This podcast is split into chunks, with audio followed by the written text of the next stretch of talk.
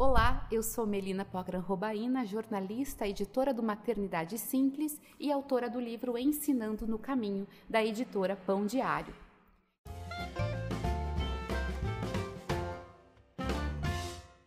Estamos falando nesses dias sobre o nosso investimento enquanto pai, como mães, na vida espiritual dos nossos filhos. Você ensinou ou já pensou em ensinar o seu filho a orar? Pois é, a oração é uma prática essencial na vida do cristão. É a maneira com a qual conversamos com Deus. E ao mesmo tempo que apresentamos as nossas dúvidas, medos, anseios e pedidos, é o local onde Deus também fala conosco e ministra os nossos corações. O tempo de oração deveria ser diário para cada pessoa que se diz filho de Deus. Mas enquanto para nós a oração pode fazer sentido, para a criança é algo bastante desafiador pensar em falar com alguém que ela não vê. E mais, acreditar que esta pessoa que ela não está vendo é capaz de ouvi-la e realizar aquilo que ela tem pedido. Portanto, nós precisamos mostrar para ela que a oração é algo extremamente natural. E isso ela verá através do nosso exemplo e também através do nosso ensino intencional. Assim como todos os outros princípios espirituais, nós ensinaremos pela explicação e também pelo exemplo.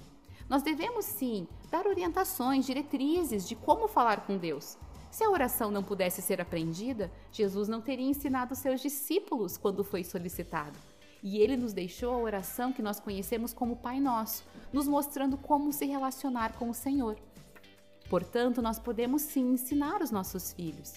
Mais do que simplesmente ensinar um formato e um método, precisamos fazer com que as nossas crianças entendam que a oração é essencial e fundamental. Jesus, que era Jesus, orava e com frequência. Quem somos nós para não seguirmos os passos do nosso Mestre, não é mesmo? A Bíblia nos mostra muito claramente que a oração é uma questão de sobrevivência para o cristão. E ela é uma ordem dada por diversas vezes no Antigo e também no Novo Testamento. Mateus 26 ou 41, o próprio Senhor nos diz: vigiem e orem para que não cedam à tentação. Em 1 Tessalonicenses, capítulo 5, versículo 17, a ordem vem através do apóstolo Paulo: nunca deixem de orar. E em Efésios 6,18, ele diz: orem no Espírito em todos os momentos e ocasiões, permaneçam atentos e sejam persistentes em suas orações por todo o povo santo.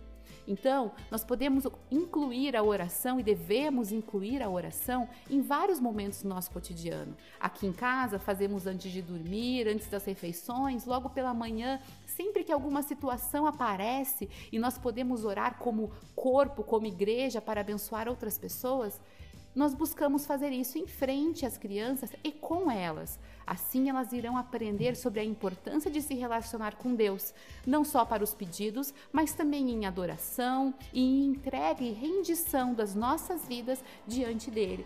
Eu gosto sempre de contar uma história de uma vez em que nós estávamos com um amigo nosso com um problema com o seu bebezinho pequeno.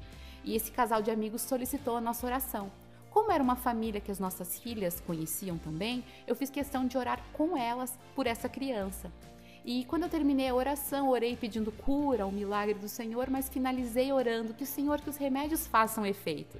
E a Manuela, logo depois do amém, ela estava com 9 anos, ela olhou para mim e falou: Mami, não são os remédios que têm que fazer efeito, é a palavra de Deus. E isso para mim foi bastante gratificante, ver que as minhas filhas estão compreendendo o poder do Senhor e o poder da oração.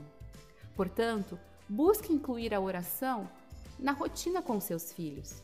No livro Ensinando no Caminho, nós falamos sobre algumas questões bem práticas, sobre ensinar a criança a repetir algumas orações, como agir quando a criança não quer orar e principalmente como ser um exemplo prático de uma vida de oração dentro da sua casa e com a sua família.